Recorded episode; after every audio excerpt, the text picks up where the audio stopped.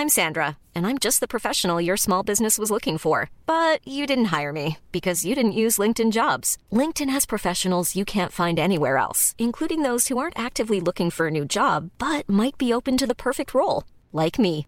In a given month, over 70% of LinkedIn users don't visit other leading job sites. So if you're not looking on LinkedIn, you'll miss out on great candidates like Sandra. Start hiring professionals like a professional. Post your free job on linkedin.com/people today. Is a story about a woman that wanted to be a Broadway star. but also a story about a man falling in love, living in a Hollywood romance. Your Mexican nationality is an unfortunate circumstance in this political climate. Your visa has been denied.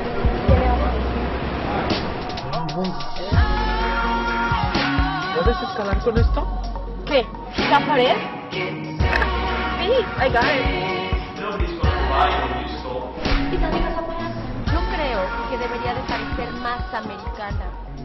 Ese fue un pedacito del tráiler del corto que llevó a Mónica a Cannes este año.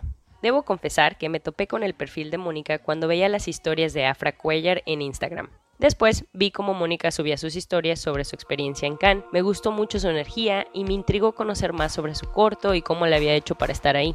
Como sabes, Ellas ahora no es historias de mujeres exitosas en el sentido tradicional, sino de cómo cada una de nosotras vamos definiendo el éxito en nuestros propios términos. Lo que buscamos es lo que nadie nos dice que hay detrás de llegar a ser lo que queremos estar haciendo.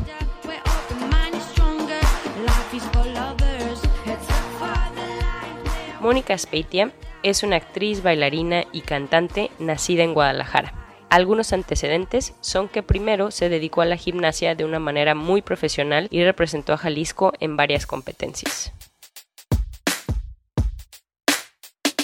A los 17 años cambió de interés y se metió a estudiar teatro musical en Guadalajara y después de participar en varios musicales se mudó a la Ciudad de México para estudiar en la escuela de Emma Pulido, donde aprendió jazz contemporáneo, canto, tap, teatro musical, street styles, entre otros. Moni ha participado en varios proyectos, por mencionar algunos, fue bailarina en el comercial de Bailando por un Sueño en 2014, fue backup dancer de Alejandra Guzmán en el programa Va por ti y junto con Darcy Ima creó las coreografías para Bailando por un Sueño en el 2017. Moni actualmente vive en Nueva York, ya que se fue a estudiar al Broadway Dance Center. El estar en Nueva York le ha permitido colaborar en muchos otros proyectos. Por ejemplo, ha sido asistente de Sheila Barker, una de las mejores maestras de jazz. Fue asistente coreográfica para una campaña de Prada y bailarina para la diseñadora alemana Nina Dornheim. Recientemente fue actriz en los cortos de Fries and Beans en 2018 y Non-Citizens en 2019, los cuales fueron seleccionados por el Festival de Cannes. En esta ocasión estamos muy agradecidas que pudimos platicar con ella en persona en el estudio del New York Media Center, donde estoy tomando mi certificación de podcast. Y cuando platicamos, Moni literal tenía dos semanas de haber regresado al prestigioso festival francés. Ahí les va.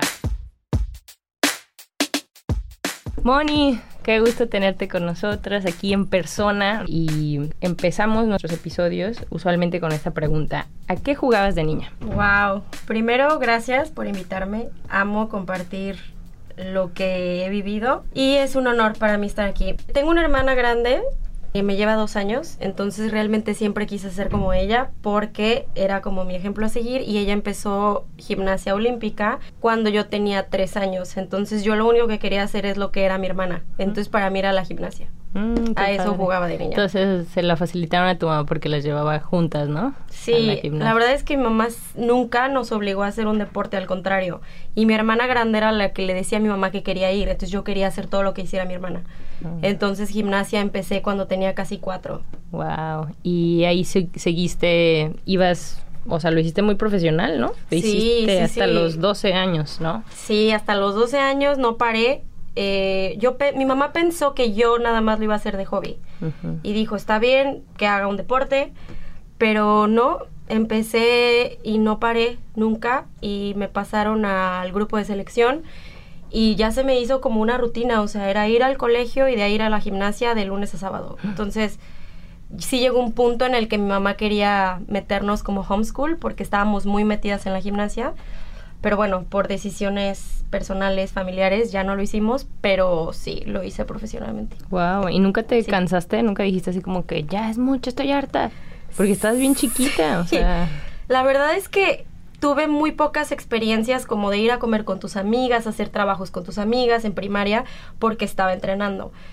Sí tuve una temporada, yo creo que cuando tenía ya 11, que me empecé, empecé a tener problemas con las rodillas y ahí dije, creo que tengo que parar y paré como una semana y luego me arrepentía porque veía que mis amigas seguían entrenando, compitiendo y yo decía, no me puedo quedar atrás. Entonces volvía hasta que ya definitivamente dije, ya no. Y fue una decisión difícil, pero a la vez muy fácil. Yo cuando decido algo, lo decido y ya no me arrepiento. Sé que ya lo decidí y ya está hecho. Sí fue como fuerte para mis entrenadores y tal vez para mi familia en algún punto porque te juro que hasta a veces decía, quiero lesionarme para descansar pero no, yo era, yo nunca me lesioné jamás, o sea, que me haya roto algo, nunca. Como que querías una excusa para poder parar, ¿no?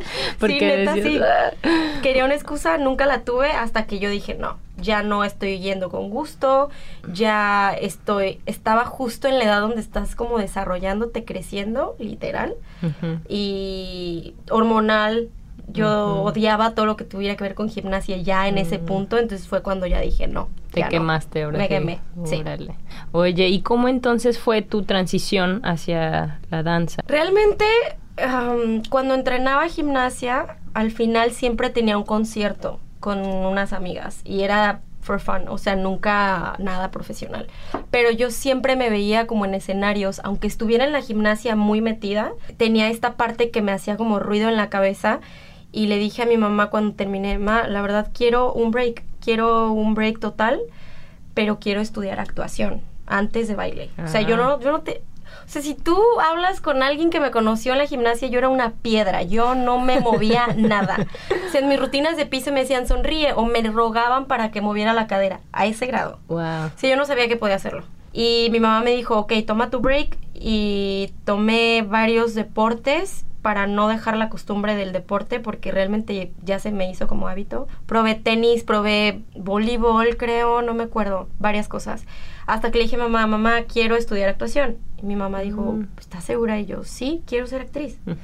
Me metí a una escuela de actuación que iba nada más dos veces a la semana y me daban clases de baile pero era como plus, o sea, no era mm, nada formal. Y por la gimnasia se me facilitó muchísimo y me empezó a gustar. Te enseñaron a mover la cadera. Ahí, ahí ya me empecé a soltar. Ah, qué padre. Oye, ¿y luego qué, qué pasó ahí? Porque que después estuviste en ciertas obras, ¿no? Y ya empezaste a profesionalizarte más. Sí, haz de cuenta que entro a esa escuela de actuación en Guadalajara y tenían un taller de teatro musical que era bailar, cantar y actuar. Y como que yo nunca conocí qué era eso. Yo decía, me gusta bailar, pero también me gusta actuar, pero también me gusta cantar. Entonces encontré esa escuela y ese taller y empecé a ir a las clases. Empecé a tomarlo muy profesional. Siento que eso es como la gimnasia o el deporte. Te da esa estructura. Sí, disciplina. O sea, yo sé que tengo que hacer esto y lo voy a hacer full y lo voy a hacer todos los días. Lo haces bien. Sí, lo hago bien. Como que el la palabra hobby para mí significaba mediocridad. Mm. En mi, en mi. Qué dura, oye. Sí, Sí, y lo estoy trabajando eh, al, día, al día de hoy, porque sí soy, creo que la gimnasia me hizo muy dura. Y, la gimnasia te hace muy preciso también, ¿no? Muy. Muy. Te juro, sí, mucho. Wow. Entonces estabas en esta escuela, dado que eras muy profesional, me imagino que se te facilitó ser buena, ¿no? Y sobresalir. Se me facilitó, más bien, creo que yo sería más tenía mucha seguridad. Creo que me atrevería a decir que tenía más seguridad que talento, yo creo y eso, me llevó a, formarme. Después de que empiezo como a cada, cada, vez más formal, bailar, cantar y actuar, encuentro otra escuela en Guadalajara que era eso, tal cual, y era como una carrera de alguna forma. Y ahí empecé full time, o sea, yo rogaba, rogaba, rogaba que durmiera en la escuela, un internado, o sea, yo decía, es que yo quiero hacer esto por el resto de mi vida. Y mi mamá sí se empezó y mi papá como a... A preocupar. Preocupar y no, porque saben que cuando es rojo, es rojo, no ah. es amarillo, es rojo. Entonces confían mucho en esa parte. Si yo digo, eso quiero, saben que lo voy a querer en serio, pero está esta parte de qué vas a estudiar. ¿Por mm. qué eso? Pero ya en serio, ¿qué vas a estudiar? esto no te va a dar de comer, esto es muy incierto. Y yo decía, sí, sí lo es, en México puede ser que lo sea, pero yo es lo que quiero. Mm. Entonces eh, estuve tres años en Guadalajara estudiando teatro musical y termino y digo, ok, ¿qué sigue? Sé que lo que sigue sería México, porque pues es donde más trabajo. Y es lo que hiciste, cuanto- ¿no? Te Y es lo que hice, exactamente. Audiciono para una escuela, me dan una beca, me dan el 90% de beca en esta escuela en México. Y literal eso fue de un día para el otro, lo decidí. Mi papá también, bueno, mi papá la verdad es que nunca estuve de acuerdo con eso, pero después ya Ni se modo, acostumbró. ya ni modo. Ajá. Y me fui a México a vivir. Y estuve en esa escuela dos años. Y ahí te enseñaron más cosas, ¿no? Ahí te enseñaron Sí. jazz, ahí te enseñaron. Claro, yo decía, o sea, estuvo increíble mi escuela en Guadalajara, pero yo sabía que era mi propedéutico para lo que yo quería lograr. Porque cuando estuve en Guadalajara en esta escuela me fomentaron mucho la idea musicales Nueva York. Ah, Mucho. Ahí entró Nueva York a mi cabeza. La semillita. La semillita. Ah. Y tuve una experiencia de no poder viajar a Nueva York en mi escuela, en esta escuela. E- Era un viaje nada más por conocer Nueva York y ver algunas obras. Y por error mío, etcétera, mi visa estaba cancelada y yo no me di cuenta. Ah, Entonces cuando trato de viajar a Nueva York, no pude. ah, Entonces eso fue como el...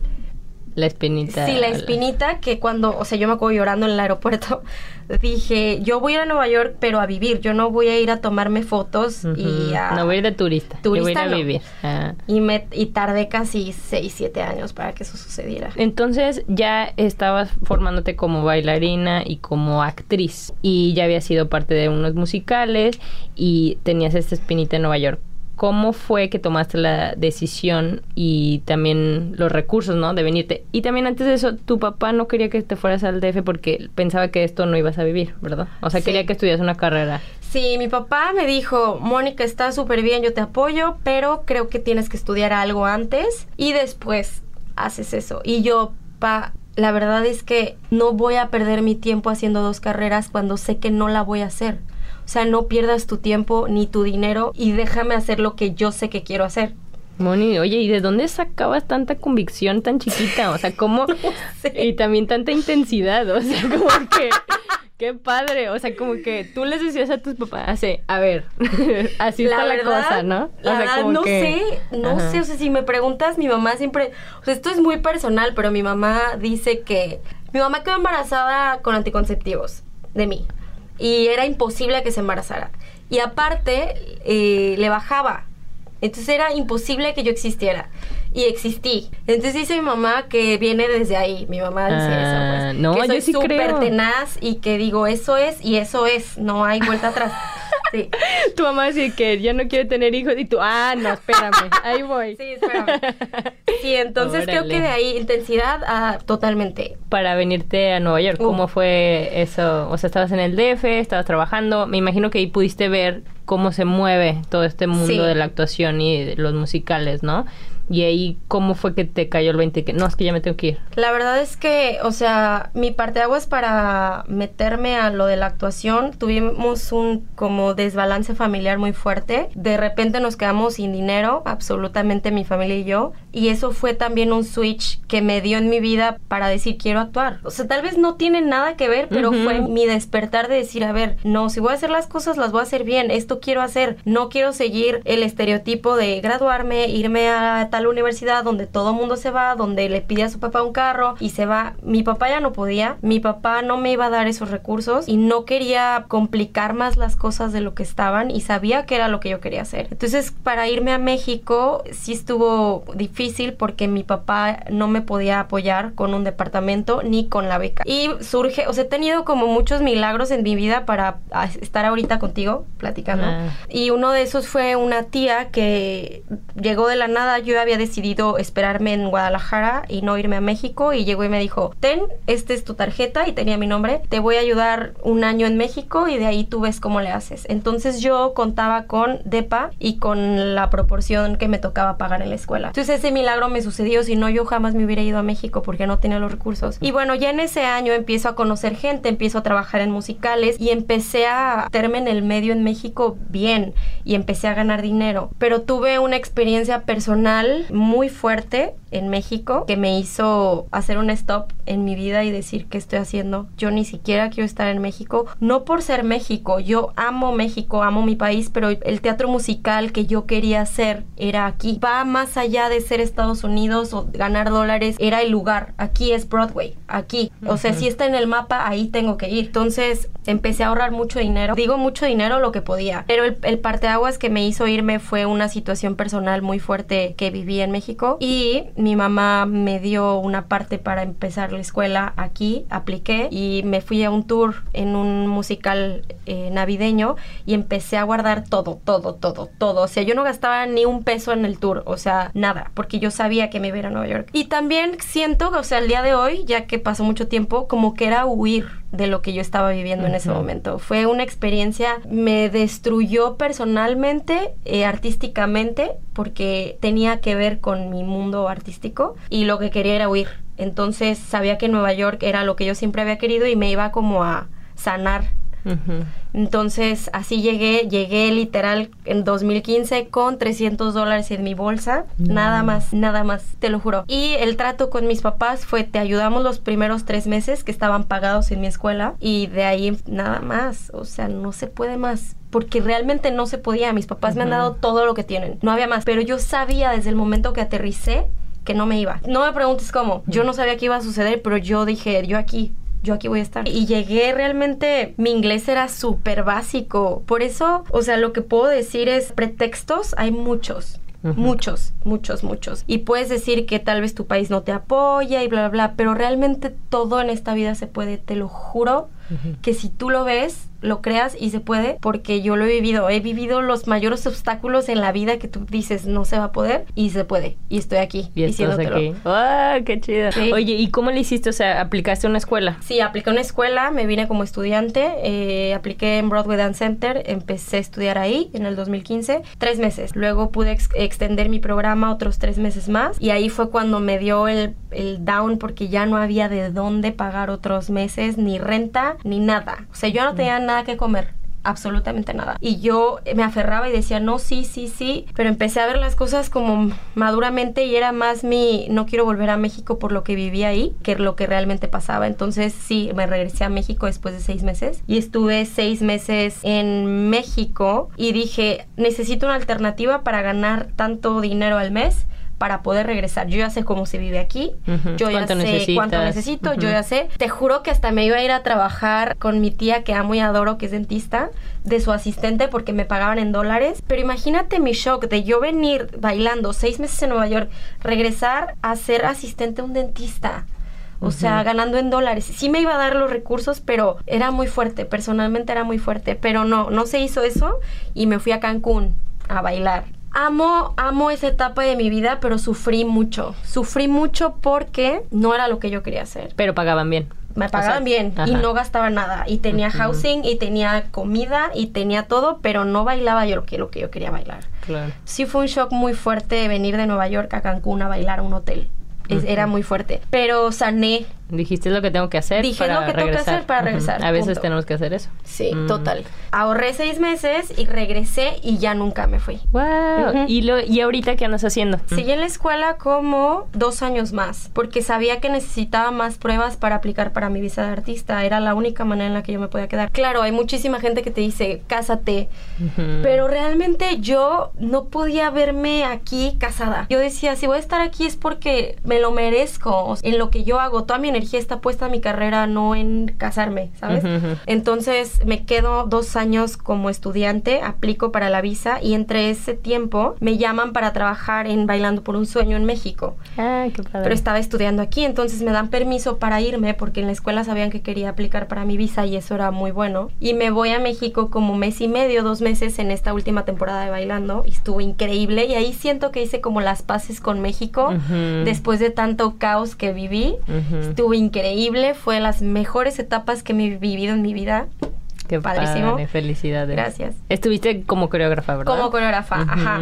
Primero empecé como asistente de Darcy, un coreógrafo muy bueno, pero empezamos a trabajar tan bien juntos que ya pues me volví coreógrafa y empezamos a como los dos como coreógrafos asociados con nuestros equipos, trabajamos muy bien y él vive en Miami, entonces tuve como esa parte, yo tenía mi background de Broadway, mi background de acting, mi background de todo y él tenía su background de ballroom, entonces fue muy Mm, padre, fue interesante increíble. Esa mezcla, Sí, ¿no? fue muy padre. Oye, y te iba a preguntar eso para los que no sabemos la coreografía. ¿Cómo empiezas a trabajar? O sea, en general, ¿cómo expresas tu creatividad mediante la coreografía? O sea, Contar historias, totalmente. Así, tal Mm. cual, contar historias. Con tu cuerpo. S- Con tu cuerpo. Si a mí me decían en el programa, es salsa. Para mí no era nada más 1, 2, 3, 4, 5, 6, 7. Era más como qué vamos a contar, qué vamos a decir, quién es tal, quién es tal. Entonces ese background de actuación Ah. me despierta la creatividad para moverme. Entonces cuando realmente sé que estoy bloqueada y no sé qué decir, es porque hay algo ahí que no está funcionando en la parte actoral.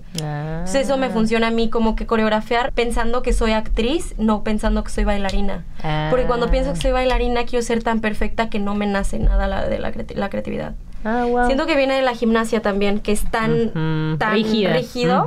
Sí. Sí, me llama la atención que vienes de un ambiente como rígido y ahorita es como boom, el- la selva, pum, pum. Sí, ¿no? te juro que mis, mis, mis entrenadores cuando voy a Guadalajara y los veo me dicen, es que no puedo creer que bailes. O sea, porque yo era roca, total. O sea, me decían Money Rock, te lo juro. Money Rock. Te lo juro, Así porque- lo encuentras en Instagram. Ah, no te creas. No, no es cierto, no es cierto. te creas. Oye, Moni, hablas de la creatividad. ¿Cómo cultivas tú la creatividad en general? ¿Cómo cultivas la creatividad en ti? Viendo películas, leyendo y escuchando música. Totalmente, pero creo que más, más, más películas o documentales. Creo que así. Hablando de películas, es un buen momento para hablar de que no manches que acabas de ir a Cannes. O sea, Sí. increíble. Y es tu segundo año, ¿no? Mi segundo año. O sea, ¿quién puede decir eso? Has hecho muchas cosas padres aquí en Nueva York, pero cuéntanos cómo te involucraste ahora como actriz. Tengo un amigo, Fernando Salazar, mi mejor amigo. Cuando yo me mudo a Nueva York, él ya tenía dos años viviendo aquí y siempre nos conocimos en Guadalajara, él también es de Guadalajara. Y fuimos roomies por casi seis meses y siempre quisimos crear algo, crear algo que no existiera, porque sí existen las audiciones para Broadway, sí existen musicales en Broadway, pero me sentía como que iba nada más reproducir algo, una obra, reproducir nada Cosas más. que ya existían. Que ya existían Ujú. y yo tenía la inquietud de crear algo que no existiera. Y el hecho de ser mexicana y el hecho de vivir aquí y el hecho, o sea, tú lo sabes, ser mexicana y estar aquí es otro mundo. Que no eres ni de allá ni de aquí. aquí. Ujú. O sea, es... es- un limbo. es un limbo padrísimo que puedes explorar muchísimas partes de ti. Ujú. Y entonces empezamos a crear una serie. Todas las noches no dormíamos. No dormíamos diciendo, pero no teníamos el presupuesto para hacerlo. Y empezamos haciendo videos y ver la manera de cómo se podía hacer. Y de repente todo se vino, o sea, todo estuvo junto. Conocimos un filmmaker. Fernando y yo empezamos a trabajar en estos cortometrajes. Justo fue eso antes, mi primer corto, antes de irme a Bailando por un Sueño. Teníamos 48 horas para grabarlo porque yo me iba. Entonces lo empezamos a grabar literal 3 de la mañana en Times Square empezamos. Fernando se le ocurre aplicarlo para el festival y quedamos, era de verdad no lo podíamos creer porque decíamos, o sea, ¿cómo? Qué padre. ¿Sabes? Oye, ¿y Feria estudia cine también? Fer ¿O no? estudió cine en Guadalajara Ah, ok. y es bailarín. Tenía, o sea, siento que somos como muy buen equipo porque él Sí. tiene esa parte, nos inspiramos juntos. Ujú. Entonces empezamos a crearlo. alimentan. Ajá, de dos, siempre son como dos personajes que bailan y actúan. Ujú. Y eso en Cannes no se ve mucho, es más arts y más Narrativo. actuación. Ajá. Entonces empezamos a llevar eso y tuvimos la fortuna de quedar el primer año que se llamó Fries and Beans y era como conectar esta parte de México a Estados Unidos. Y este segundo corto que fue Non-Citizens y fue justo cuando yo aplicaba para mi visa de artista y fue, la verdad fue... O sea, fue lo que te ayudó también, ¿no? Sí. Porque para la visa de artista, para los que no saben, necesitas tener un proyecto que esté reconocido, ¿no? En los Sí. medios, etcétera. ¿Y de qué se trataba, de qué se tratan estos dos cortos? Ok, eh, Fries and Beans es algo un poco más abstracto, es un corto más abstracto porque son de dos personajes que no sabes si existen o no, que se llaman Money, o sea, como dinero en inglés, y Love, amor. Eran estos dos personajes y el que contaba la historia era un americano, que no sabía si eh, se los imaginaba o no, pero llegaron a cambiar su vida por alguna razón. Y el segundo corto es de dos personajes que tienen sus visas denegadas y tienen 24 horas para dejar Nueva York. ¿Qué haces? Es Ryan Reynolds here from Mint Mobile. With the price of just about everything going up during inflation, we thought we'd bring our prices down. So to help us, we brought in a reverse auctioneer, which is apparently a thing.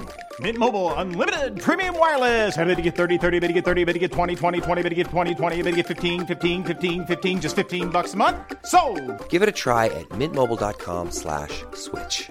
$45 upfront for three months plus taxes and fees. Promo rate for new customers for limited time. Unlimited more than 40 gigabytes per month. Slows. Full terms at mintmobile.com. Pues sí, porque después lo vamos a postear y quiero que todos lo vean. Entonces, ¡Qué siempre emoción! tiene que ver esta parte personal de visas, de lo que hemos venido arrastrando. De hecho, grabamos este segundo corto otra vez en 48 horas porque yo no podía llegar aquí porque todavía no me aprobaban mi visa. Mm. Yo me tuve que salir a, a México para que me apro o sea, para el proceso de la respuesta. Todos esos meses fue de incertidumbre total porque yo no sabía si iba a volver o no. ¿Y ¿Qué estabas Y- haciendo mientras? Uy, en México, la ¿Y verdad. tú qué no estabas? ¿Qué no estaba haciendo en México? Vendiendo todo. La verdad es que paré por completo. Yo necesitaba parar porque estaba quemada totalmente. El proceso de la visa es, es un proceso personal y ah, es, es difícil, es muy difícil. Aplico la visa y mi abogado me dice, Mónica, tienes dos opcionnes, esperar la respuesta aquí o esperarla en México. Pero tienes que decidir ya, porque te tienes que salir en tantos días. Duré tanto en decidirlo porque decía, estoy aquí, ya estoy. Ya nadie, Nadie me saca. puede sacar. Puede- exacto. Digo, sí me pueden sacar, pero... Pero, ah. pero estoy aquí. Sí, sí. Y Pero mi- también estar aquí es más gastos. Exacto, o sea. es gasto, es incertidumbre. Yo necesitaba parar total. O sea, también es de, de sabios decir, necesito parar. Porque mi voz del ego me decía, qué tonta, o sea, obvio, quédate, estás aquí, ya te esperas, estás aquí, no pasa nada. Pero mi voz de Mónica de dentro me decía, sánate, recupérate, porque ha sido tres años sin parar absolutamente. Decido irme.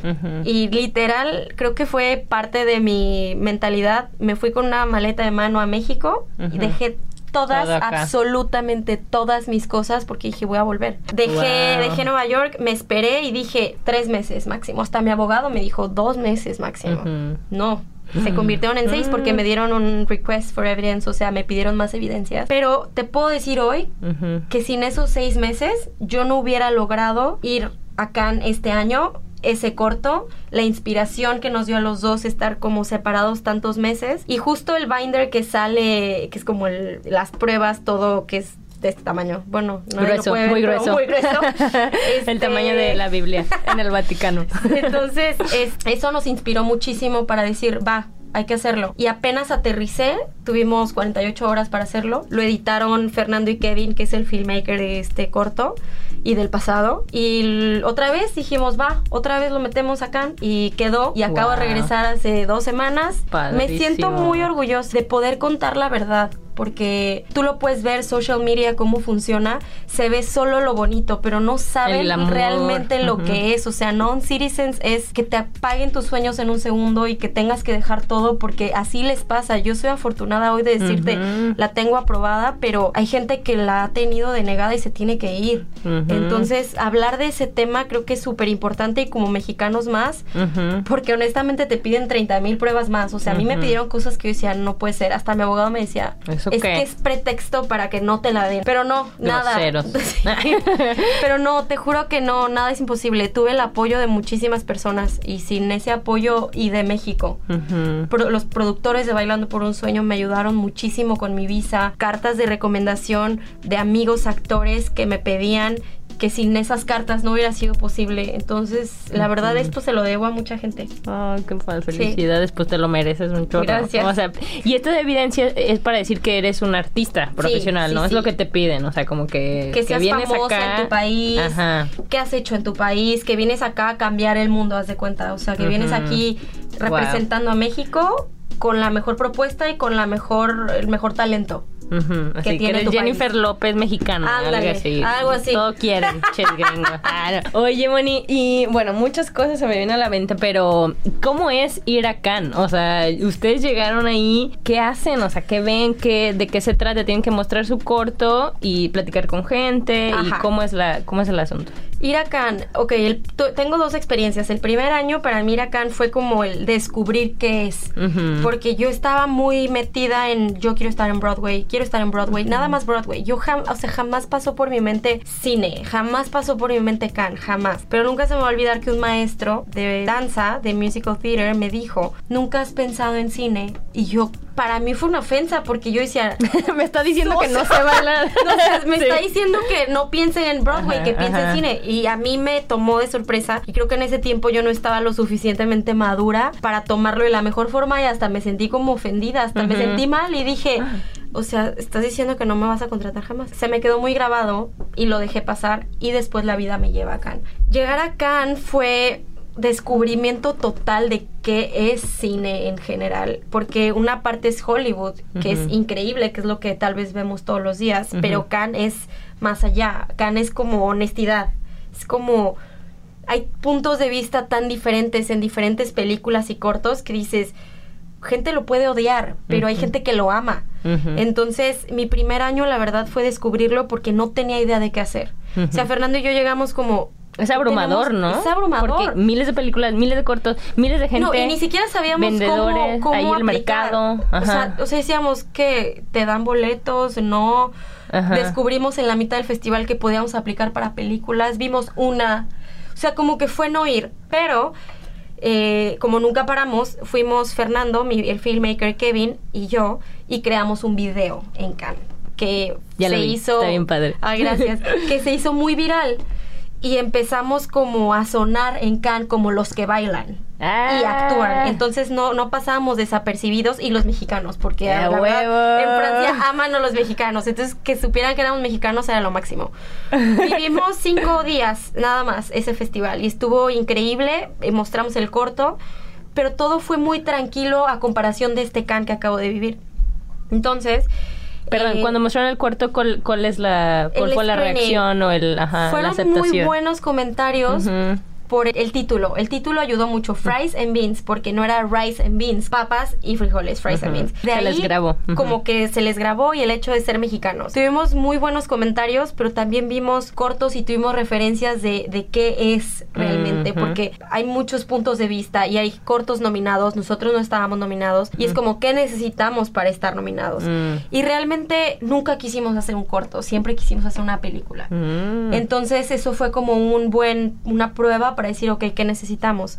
Y este segundo fue completamente diferente porque era más actuación y más baile. Fernando, mi amigo, no, lo, no pudo ir. Fui Mm. yo con el otro equipo creativo y Kevin porque su visa está a punto de vencerse. Entonces Ah. tenía el riesgo de no poder salir y Mm. entrar. Entonces fui yo sola, que eso de entrada ya es diferente increíble. O sea, Mm. estuvo, fui dos semanas, ya no una. Entonces creo que ya tuve como más noción de lo que es Can, de cómo me tengo que mover para ver películas, aplicar. Tuve un equipo que me estuvo ayudando muchísimo. Eh, estuvimos en un departamento que estaba literal cruzando el festival, o sea, cruzando la calle al festival, entonces tenía la libertad de cambiarme porque todo el tiempo es inesperado, o sea, tienes boletos para esto, ahora yo tengo boletos para esto, este cóctel, tuve la fortuna de conectarme con eh, cine mexicano allá en un cóctel que conocía muchísima gente, que quiero darle como ese seguimiento porque traemos un proyecto ahí guardado que queremos que se haga. Eh, entonces, que me abrieran las puertas, el Ujú. cine mexicano era muy importante para mí, que me invitaran Que al cóctel, que me conocieran, fue súper importante. Ver películas, vi todas las que pude, tuve cuatro alfombras rojas que yo no lo podía creer. Te juro que no es nada, ay, porque eres Mónica. No, tú aplicas como cualquier otro mortal. Ah, y tuve la suerte, de verdad Dios me ayudó, para tener cuatro entradas en alfombras rojas que yo pensé que era como normal. Cuando hablo con gente que ya tiene años en los festivales y me preguntan cuántas has visto en alfombra roja, y yo dije cuatro, ¿es en serio? O sea, me decían, ¿es en serio? ¿Quién Y yo, eres? "Ajá, Ah, sí, ¿quién eres? Y yo, no, pues no ¿De sé. quién eres hija? Ah. O sea, me tocó ver la de Almodóvar, Dolor y No. Me tocó ver a Antonio Banderas, que ganó el premio Mejor Ajá. Actor en Cannes. Eh, Penélope Cruz está en el mismo. O sea, unas experiencias que digo. Wow, alguien pellizqueme. Sí. Oye, pero y aparte tienes que actuar cool, ¿no? Que las fotos síganla en su Instagram porque se ven padrísimas, súper profesionales. Yo así Eso como es de- gracias a Kevin. Kevin Chu es el que me tomó las fotos y siempre está ahí. Siempre, Sí. siempre tomándome. Sí. Ay, qué bonito. No, pero tú, o sea, tu porte, todo, yo dije, wow, esta chica se Ay, derramas así como talento. Gracias. Oye, y no podías, y no puedes hacer como la fangirl, no puedes decir, ¡Antonia! No, no lo hice. Aparte ni puedes, están tan lejos que ni Claro. siquiera extendiendo la mano puedes, están lejos. O sea, estábamos en el mismo Nada más le echas el ojillo y Sí, estábamos en el mismo salas, porque era el Lumière, el theater, eh, Ajá. sí, en las mismas salas de cine y, o sea, 15 minutos de oración de pie a Pedro Almodóvar después de la película y yo aplaudiéndole, o sea, para mí eso es Ajá. lo máximo. Me da como estas dos partes, de decir, es que quiero estar ahí, quiero platicar con él, Pero me quedo por ahora con lo que en ese momento merezco, que es tal vez estar ahí viendo su película como audiencia, Claro. admirándolo. Aparte a mí, yo amo Pedro Almodóvar. Ya sé. Sí, la primer ticket que tuve. O sea, apenas aterricé en Cannes y de repente me llegó de, ay, tu ticket ha sido aprobado para... Ay, sí. Y yo que fuera Almodóvar fue lo máximo. Entonces... Es una señal. Sí, ya sé. A huevo. Ya sé. Ah. Entonces, Wow. sí, este can fue diferente. También Ujú. nuestro screening fue diferente porque fueron diferentes personas. Tuvimos diferentes puntos de vista. Tuve la fortuna de ver los cortos nominados y el corto ganador. Y es muy diferente a lo que estamos haciendo, pero a la vez es muy parecido. Es, es Mm. como, es una retroalimentación muy fuerte porque dices, quiero ser fiel a lo que quiero contar, pero a la vez quiero Tienes que aprender. caer. Ajá, y tienes Quiero que caer en y el decir- formato Exacto, que- ajá. exacto. Y ahorita hay Ujú. como muchas ventanas abiertas en cine, en el formato que estamos manejando. Ahorita te Mm. juro que apenas estoy como aterrizando de todo lo que viví. Ahorita me imagino que estás muy inspirada, ¿no? Muy. Y que hay muchas cosas que hacer y dices, ni por dónde, ¿no? ¿Por dónde empiezo? Sí, ¿por dónde empiezo? Y para los que no han visto el video, está padrísimo porque es muy cinemático los ángulos que utilizan, cómo ponen la cámara, así se mueve junto contigo, ¿no? Hay mucho color, Sí. mucho como... Y se nota el toque mexicano, a pesar de que el que graba no es mexicano, ¿verdad? Sí, no, no, Es- no. Que vienes de Hong Kong. Wow, imagínate. O Sí, sea, está es bien padre que la amo, mezcla. exacto. La visión mexicana, Hong Kong, en Mexicana, Francia. Hong Kong, Francia. Nueva Eh, York. Nueva York. eh, la que hace set designer es Sara, que es mitad colombiana. Otra actriz 100% americana, Jessica Dorsey, que es sea, como que somos un equipo que si juntas puedes hacer magia de verdad. Entonces el plan es que sigamos trabajando juntos, pero por el momento estamos Fernando y yo trabajando en un proyecto. personal. Padrísimo. Y ya o están súper inspirados, ya tienen esta colaboración, esta mancuerna. Y ahorita, ¿qué estás pensando? Justo estoy en esa parte de mi vida que digo, ok, ¿qué hago? Porque ya tengo la visa, yo ya puedo ir a audicionar y ya puedo ¿Y eso es tu día a día? ¿Audicionas? No, no todos los días. Estoy justo en esa parte que puedo ir a audicionar, puedo pararme a audicionar y lo he hecho, pero también tengo esa inquietud de crear algo para mí. Y eso creo que me ha llamado mucho la atención y me han dicho muchas personas que conocí en Cannes como me encantaría escuchar de tu me encantaría escuchar de tu historia, ¿por qué no escribes un- tu historia? ¿Por qué no escribes una película? ¿Por qué no escribes un libro? Mm. Entonces eso me ha despertado el querer hacerlo y ya va mucha, mucho tiempo que lo he escuchado y como que lo he ignorado porque es fácil tú como producto que vayas a audiciones y que te contraten. Es muy fácil. Bueno, digo fácil y no, porque no, no es fácil. Pero creo que es más fácil que sentarte y decir, ok, ¿por dónde empiezo? Pero ahorita siento que lo que tengo que hacer tiene que ser mío. O sea, siento que yo lo tengo que crear porque no existe. O sea, por donde le busque, en las páginas donde yo busque audiciones, no es lo que yo quiero. Que yo voy a decir, sí, es que ¿cómo lo explico? Sí, quieres plasmar tu visión Sí, porque mi no la visión ves. y lo la que soy. Porque siento que puedo impactar más de esa forma a irme a un tour bailando. Porque sí voy a ser muy feliz y tal vez voy a ganar bien y voy a vivir bien y bien. Por otra Ya tienes parte, una espinita ahí. y por todo lo que vi en Cannes y especialmente vi una película que me impactó mucho que dije, lo tengo que hacer, o sea, ahora o nunca. Mm. Entonces estoy trabajando en eso. No puedo decir ahorita todavía qué es porque ni siquiera sé yo qué es. pero ya tienes ese... Sí, quiero trabajar en algo personal Semilla. que sé que va a llegar más lejos que si me meto a algo que ya existe. Justo te iba a preguntar que qué era para ti la definición de éxito y que si era muy difícil estar en un show en Broadway y pues también ahora hacer una película, en realidad. Digo, Sí. Ahorita ya viste a Cannes, ya fuiste a Cannes y ya fue así como que, ah, ya pude venir aquí, pero ahora qué tan difícil es llevar una película o hacer tu propio proyecto, ¿no? O sea, como ya tienes más idea y como que, ¿qué, ¿qué opinas al respecto? Creo que para estar en Broadway sí, sí es, sí es difícil, por supuesto que sí. Y estás compitiendo con todo el mundo, ¿no? Porque todo el mundo, claro. Mucha gente. Sí, y de todo el mundo. Sueño, literal. Sí, sí, sí, sí, Pero creo que viene más de lo que tú quieres por dentro. Creo que yo tuve este como no problema, pero mi cabeza decía Broadway porque yo desde que estaba en México decía voy a estar en Broadway, punto. Y yo decía voy a estar en Broadway como ensamble atrás porque eso es lo que yo quiero, porque para eso me he preparado, para bailar, para cantar y estar atrás. Pero la vida, diferentes situaciones en mi vida y diferentes capítulos me han empujado a decir creo que por ahí no. Creo que Mm. Tú tienes que hablar. Tú tienes que decir lo que piensas, tú tienes que crear algo que impacte más a estar atrás. Y no estoy diciendo que sea menos o más, no, los dos son difíciles, porque involucras emociones, situaciones económicas, ¿por qué? Porque si estás audicionando todo el día no puedes trabajar, entonces si no trabajas necesitas tener unos savings suficientes para comer, para pagar tu renta, para vivir, para pagar tu teléfono y seguir. Entonces es un es difícil, las dos son difíciles, pero es depende lo que tú realmente dentro de ti quieres, porque yo decía Broadway, pero algo de mí decía Cannes, algo de mí decía Mónica alguien- algo de mí decía crea algo y por eso fui a Cannes, ¿sabes? Mm. Entonces creo que la lógica viene de tus deseos reales, no de tu voz que te dice, o sea, por ejemplo, mi voz me decía, Mónica, ya tienes 27, ya deberías estar en Broadway, pero ¿qué tal que Mónica, mi persona, mi deseo, mi, o sea, Mónica artista tal vez quiere crear algo que va a llegar mucho más lejos que Broadway y tal vez después un musical, ¿sabes? Ujú. Entonces creo que va más allá de lo, es que, ¿cómo te explico? Sí, de lo que se supone que tienes que hacer, ¿no? Ajá. Más bien es lo que quieres hacer. Es lo que quieres hacer. Ujú, y satisfacer eso. Bueno, y entonces, ahorita, ¿qué, ¿qué otra cosa estás como un 20 que te haya caído, aparte de eso, de escuchar tu propia voz, ¿no? Y de crearlo,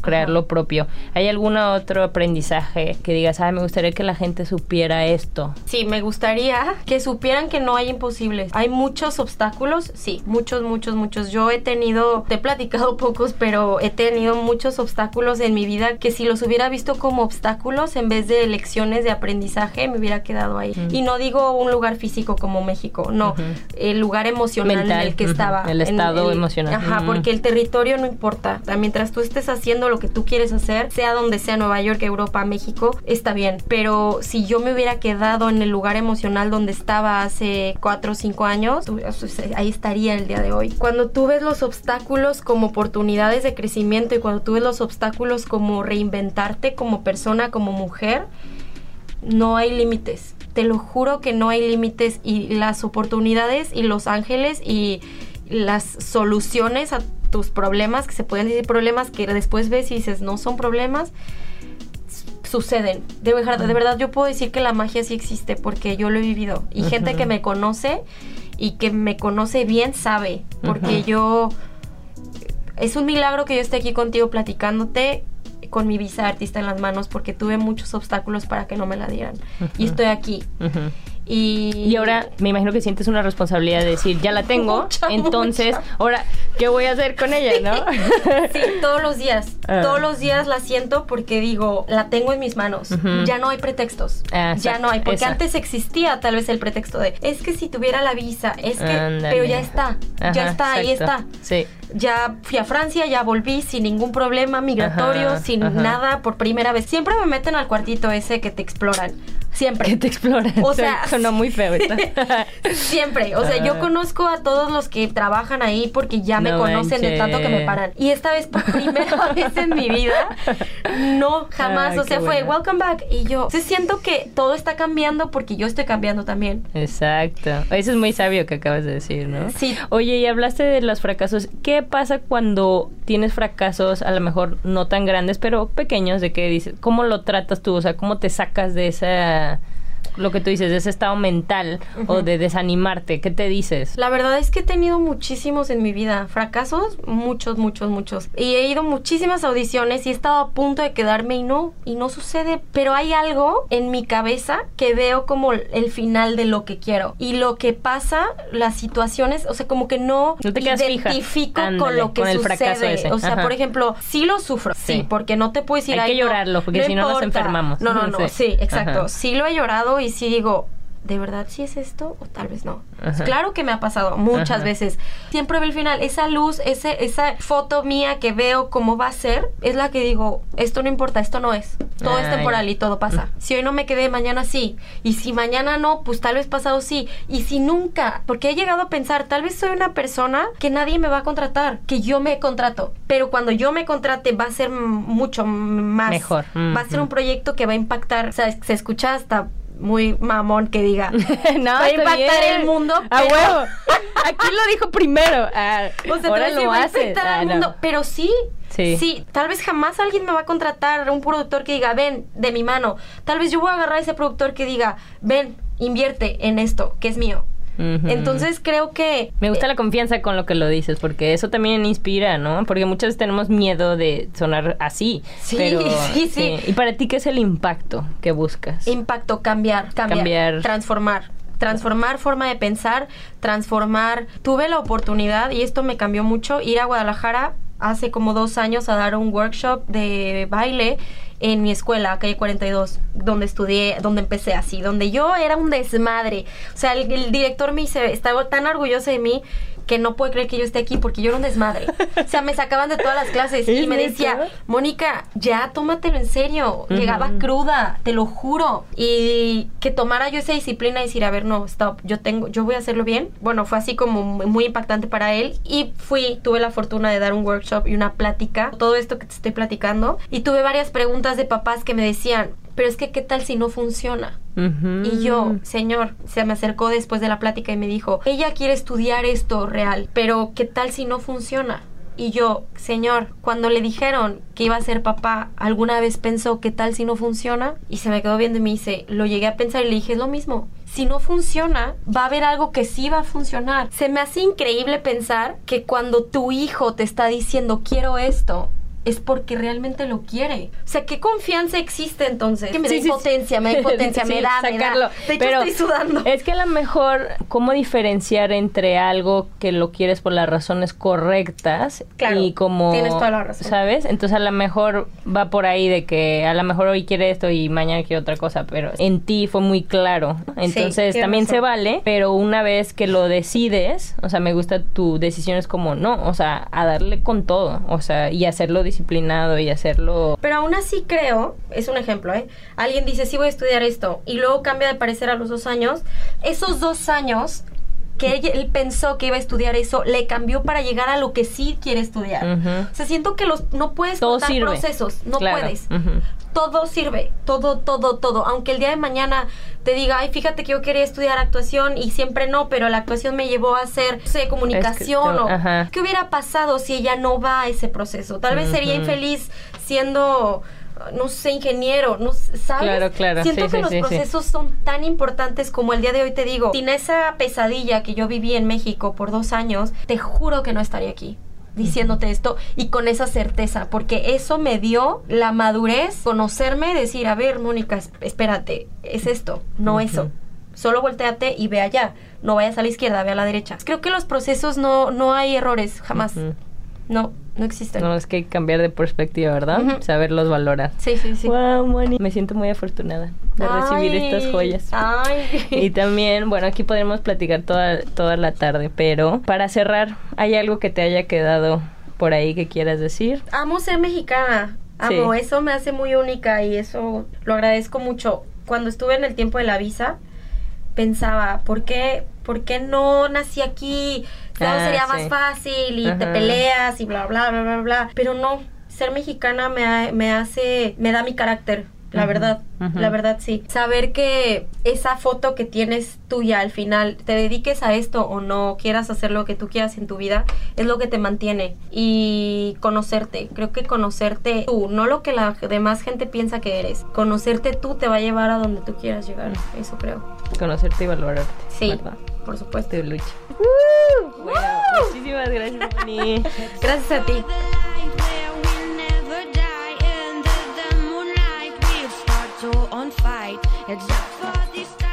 Gracias por escuchar Ellas Ahora. Suscríbete a nuestro podcast en todas las aplicaciones donde escuchas los episodios y regálanos un review en iTunes. Queremos saber de ti.